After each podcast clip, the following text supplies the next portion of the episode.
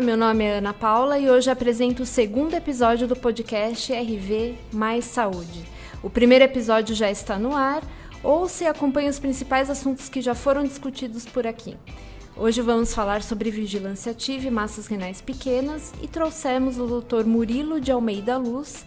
É, o Dr. Murilo ele é urologista e coordenador do programa de cirurgia robótica da Rede DOR São Luís, unidade do Itaim, né, doutor? Exatamente. É, muito obrigada pela sua é, presença aqui no nosso segundo episódio. Uh, doutor Murilo, no... hoje o senhor falou aqui com a gente sobre vigilância ativa, é, massas renais pequenas. O que, que, foi discutido? O senhor pode dar um highlight do que foi discutido hoje aqui no, no evento? Sim, Ana Paula, é um prazer participar.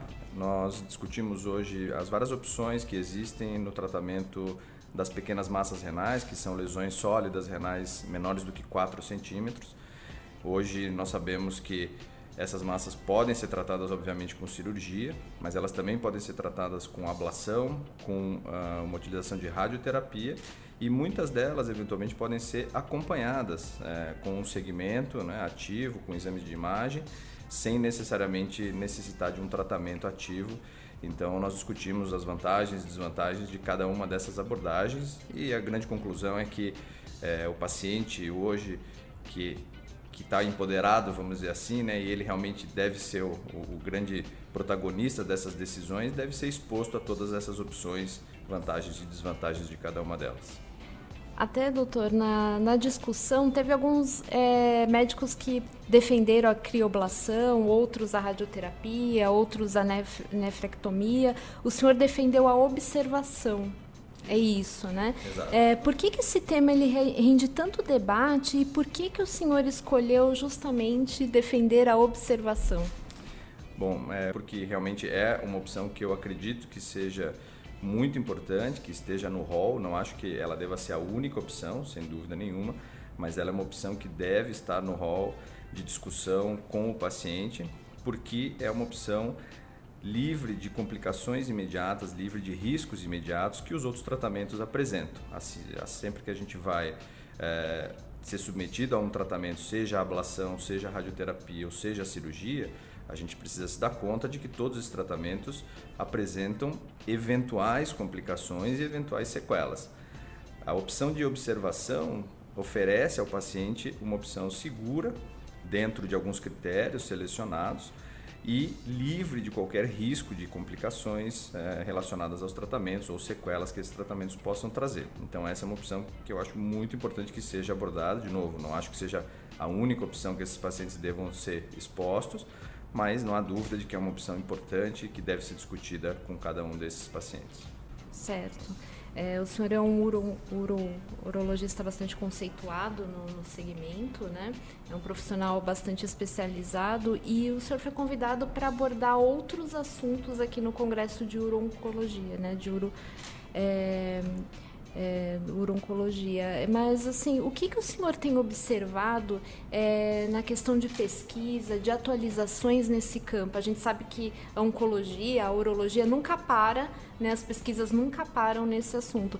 O que, que o senhor tem é, observado até de outros congressos internacionais, como a ASCO, a ASCO-GU, é, que o senhor pode trazer hoje aqui para gente?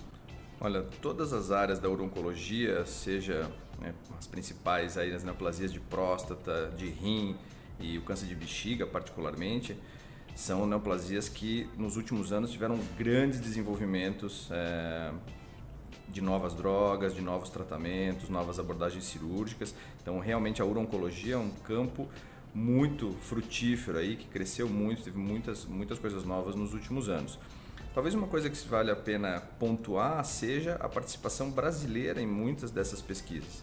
Hoje nós temos uma participação importante em muitas pesquisas internacionais. É, uma das coisas que eu abordei aqui foi realmente a participação do nosso centro de pesquisa aqui no Brasil em um estudo em câncer de próstata resistente à castração não metastático, é, onde a gente pôde participar do estudo e da publicação. E vários outros centros brasileiros estão podendo participar de pesquisas internacionais e, inclusive, criar pesquisas de iniciativa de investigadores brasileiros, né? como foi é, uma pesquisa do grupo cooperativo latino-americano, do LACOG, que foi apresentada na ASCO uh, de 2020, esse ano, né, por um autor brasileiro, o Dr. Fernando Maluf, como, como primeiro autor, e demonstrando a, a capacidade que o Brasil tem de criar boa pesquisa e de apresentar né, e desenvolver a pesquisa em todas as áreas, não só da urologia, mas da oncologia em geral. Então, essas são áreas bastante frutíferas aí que estão crescendo muito nos últimos tempos. O senhor falou muito de pesquisa, né? Pesquisa clínica. A gente vê muito, muitos debates a respeito desse assunto. É, para o médico, para o residente ou estudante de medicina que está começando agora, é, ele, é, o que, que o senhor pode. Qual, qual uma mensagem de, do cenário da urologia? O que, que ele pode aproveitar dos congressos? O que, que ele deve tomar mais atenção? É, qual que é o futuro para esses jovens que estão começando agora?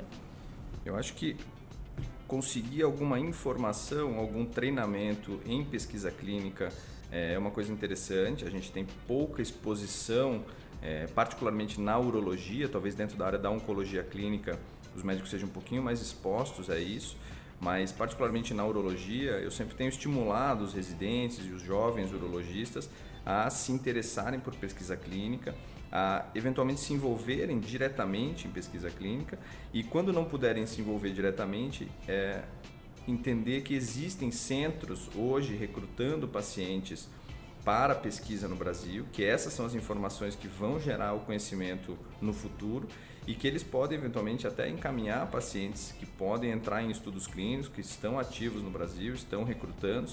Então eu acho que esse conhecimento do ambiente de pesquisa clínica no Brasil é muito importante. Nós temos hoje como sociedade é, de especialidades, tanto na oncologia quanto na urologia, é, estimulado, criado é, cursos e maneira de levar esse conhecimento. Eu acho que esse é um campo que deve crescer muito no Brasil nos próximos anos. O assunto é vasto, né, doutor? Com certeza. É, eu agradeço muito a presença do senhor aqui é, nesse podcast aqui do, do 11º Congresso Internacional de Urologia. Muito obrigada, doutor Murilo. Muito obrigado, prazer participar e parabéns novamente pelo evento. Obrigada.